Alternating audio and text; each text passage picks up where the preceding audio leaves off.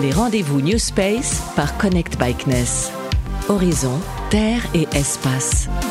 Si les premiers pas d'un homme sur la Lune tenaient de l'exploit à la fin des années 60, il faut désormais se faire à l'idée que notre satellite céleste le plus fidèle est devenu le huitième continent terrestre.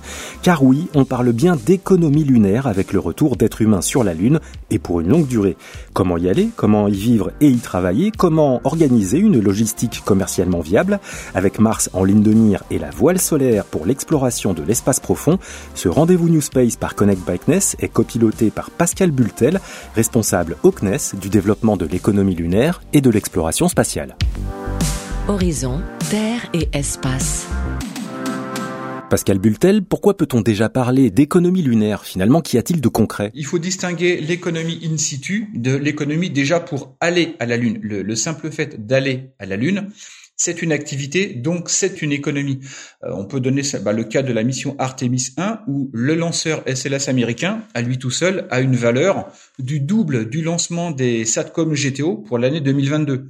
Donc on n'est pas encore sur le seul lunaire, mais le simple fait d'aller à la Lune, le transport spatial, ça fait partie de l'économie lunaire. Donc on n'a pas forcément besoin de récupérer de l'hélium 3 au sol, on n'a pas forcément besoin de traiter de la glace d'eau. La première activité de l'économie lunaire, c'est celle qui consiste à atteindre la Lune, c'est le transport. Vous avez participé à la création du premier incubateur au monde dédié à l'économie lunaire, Tech the Moon.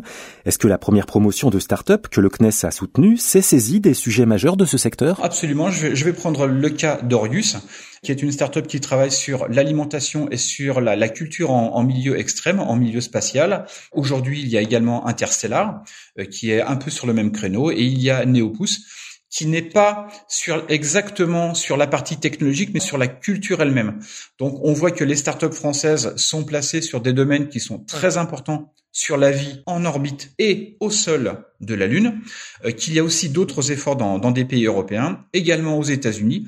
Et on voit que les domaines où les startups françaises s'investissent dans Tech ben, ce sont exactement les mêmes thèmes que les startups à l'international et que nous sommes très bien placés avec Tech the Moon. Et parmi les promus, on pense évidemment à The Exploration Company, créée en juillet 2021. La startup dirigée par Hélène Ubi a levé plus de 50 millions d'euros en 18 mois à peine.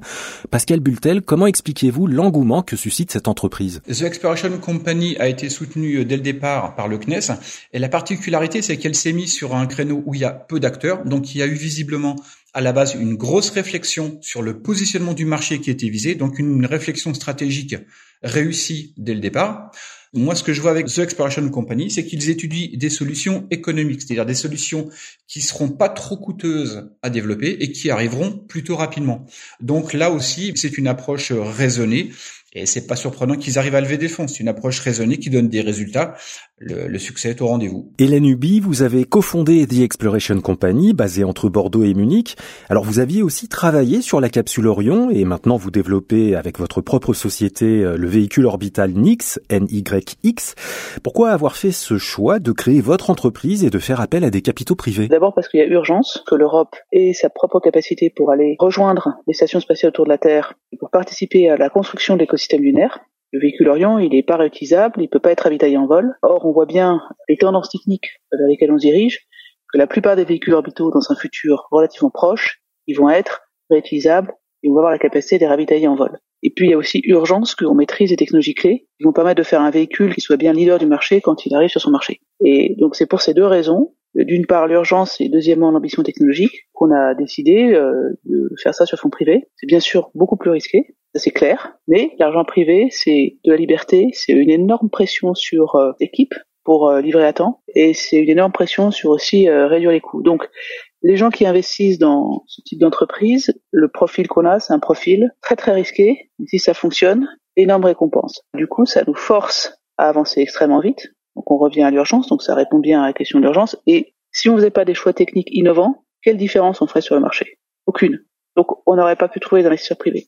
Donc c'est parce qu'on fait des choix techniques innovants et qu'effectivement notre véhicule il utilise du green propellant, il va pouvoir se ravitailler en vol, notre capsule est réutilisable, qu'on a trouvé des investisseurs privés, parce que voilà, ça correspond pour eux à un profil high risk, high reward, bon, d'où le, le, financement privé. Et le green propellant que vous évoquiez, c'est un combustible soutenable pour votre véhicule de transport orbital et lunaire.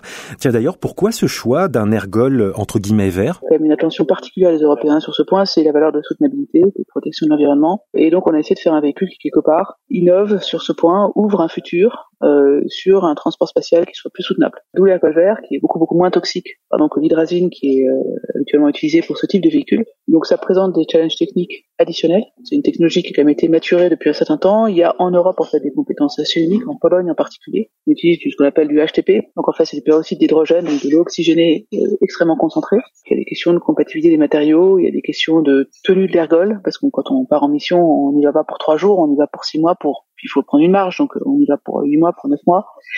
Il faut être capable de guider notre véhicule d'une façon extrêmement précise et donc de pouvoir à tout moment dire ok ça fonctionne pas, je m'en vais parce que j'ai un risque de collision. Donc ça veut dire qu'il faut à tout moment pouvoir allumer euh, les propellers extrêmement vite, avoir un maximum de thrust pour pouvoir s'éloigner et ne pas représenter un danger pour la station spatiale. après l'autre gros avantage de l'ergol vert au-delà de la question que c'est plus soutenable, euh, c'est la réutilisation. Comme c'est moins toxique en fait, ça facilite la réutilisation de la capsule.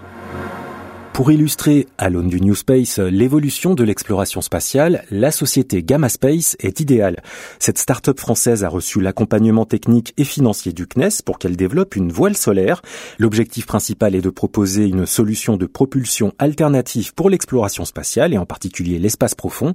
Louis de Gouillon-Matignon, cofondateur de Gamma Space. Le principe de la voile solaire, c'est qu'on arrive à avoir de la propulsion sans embarquer de carburant. Donc on fabrique chez Gamma des vaisseaux spatiaux, des satellites quand ils orbitent autour de la Terre, puis des vaisseaux spatiaux quand ils partent un peu plus loin, qui n'ont plus besoin de carburant pour se déplacer, mais simplement la lumière du Soleil.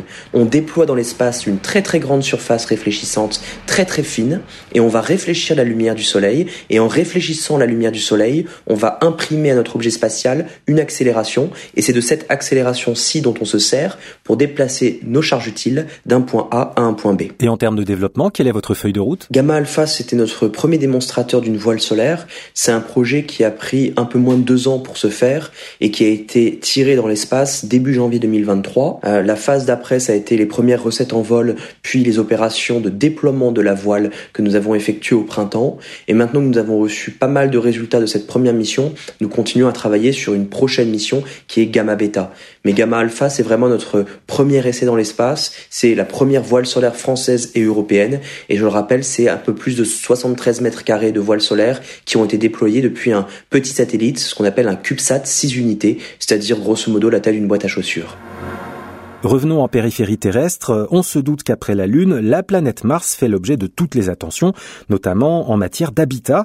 Pascal Bultel, est-ce que l'économie lunaire peut présager de ce que serait une économie martienne? L'habitat lunaire est, de certains points de vue, plus extrême que l'habitat sur Mars, tout simplement parce que sur Mars, on est un peu plus éloigné. Et en plus, on a une atmosphère qui offre une petite protection. L'environnement lunaire, c'est le vide, c'est le vide complet, et c'est une exposition au Soleil soit extrêmement forte, soit absolument nulle. Donc, ce que l'on doit développer pour la Lune est, de certains points de vue, encore plus dur que ce que l'on devra développer pour les applications martiennes. C'est pas toujours le cas, notamment pour le transport, qui est encore un, un cran au-dessus pour le domaine martien.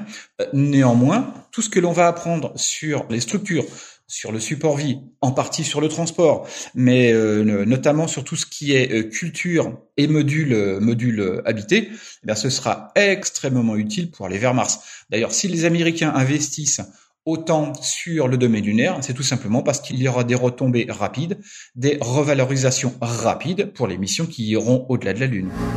L'actualité de l'économie lunaire sur nos réseaux sociaux, c'est avec le hashtag TechTheMoon, ainsi bien sûr que sur notre site internet connectbackness.fr, où vous retrouvez également cet épisode des rendez-vous New Space par Connect Backness, disponible également sur Spotify, Apple et Deezer.